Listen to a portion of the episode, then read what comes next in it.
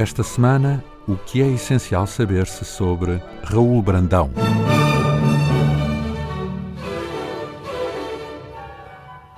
Se tivesse de recomeçar a vida, recomeçava com os mesmos erros e paixões. Não me arrependo, nunca me arrependi. Perdia outras tantas horas diante do que é eterno, embebido ainda neste sonho poído. Não me habituo. Não posso ver uma árvore sem espanto e acabo desconhecendo a vida, titubeando como comecei a vida. Ignoro tudo, acho tudo esplêndido, até as coisas vulgares. Extraio ternura de uma pedra. Com estas palavras, escritas em 1918 para o prefácio do primeiro volume das suas memórias, Raul Brandão autodefine-se. Raul Germano Brandão nasceu na Foz do Douro a 12 de março de 1867 e morreu em Lisboa a 5 de dezembro de 1930. Foi, portanto, contemporâneo de António Nobre, de Camilo Peçanha, do músico e mestre Francisco Lacerda, o que quer dizer que o devemos considerar pertencente à geração de 90, assumindo uma posição idealista e antipositivista, na qual se radicam o simbolismo e o impressionismo. É ainda um período agitado para Portugal. O ultimato, o regicídio, a revolução republicana. É um período complicado para o mundo também. A Primeira Guerra Mundial, o sentimento de decadência do homem, de fuga para o anarquismo, um período de conflitualidade, como documenta Dostoiévski, de compaixão pela condição dos pobres à maneira de Gorky. O próprio Raul Brandão escreveu sobre este tempo. Singulares criaturas devem nascer por este fim de século em que a metafísica de novo predomina e a asa do sonho outra vez toca os espíritos, deixando-os aliados e absortos.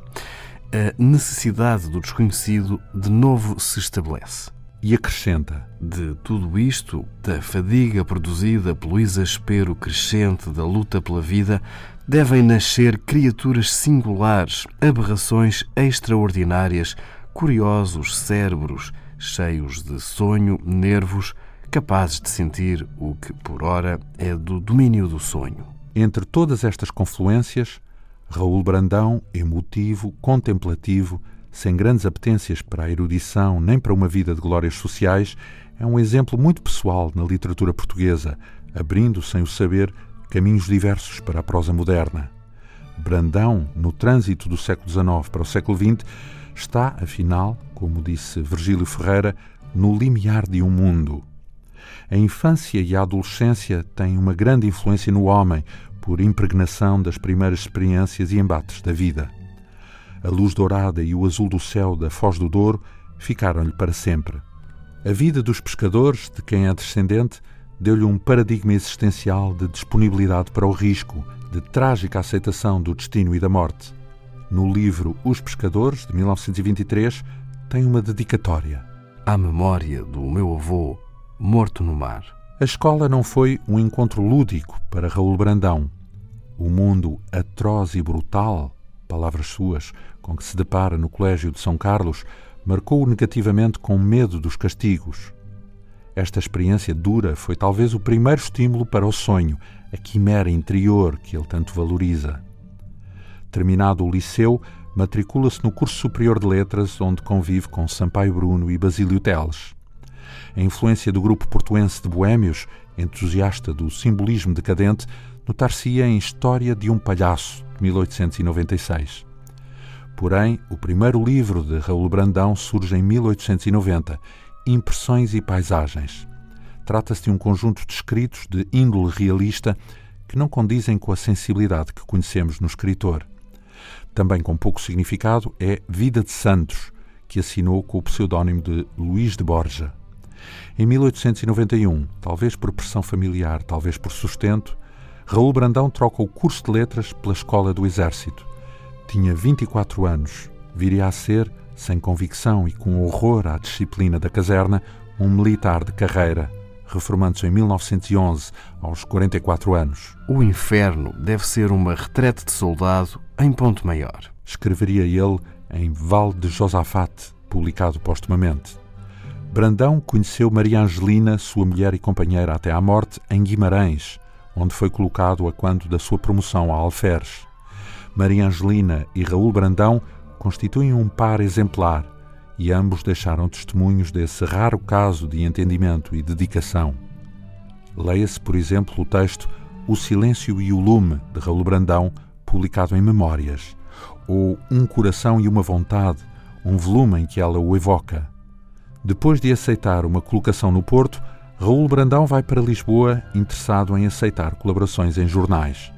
Brandão, com a sua sensibilidade ao mundo e ao meio que o rodeava, tinha de facto vocação jornalística. Colaborou com várias publicações. O Século, O Dia, Seara Nova, entre tantas outras. Conviveu com Columbano Bordal Pinheiro, que lhe pintou dois quadros.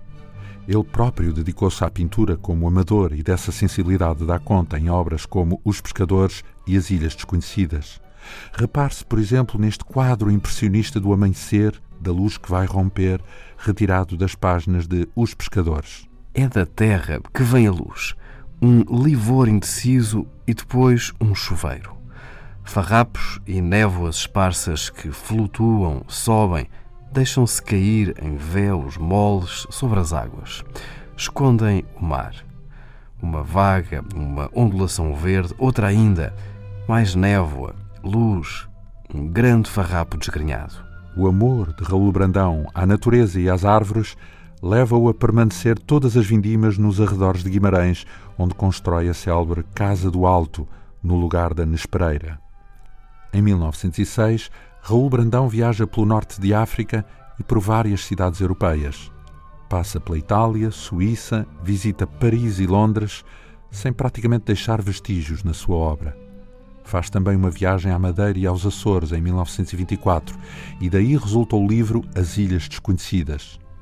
Raul Brandão publicou contos, livros de viagens, peças de teatro, memórias e estudos históricos.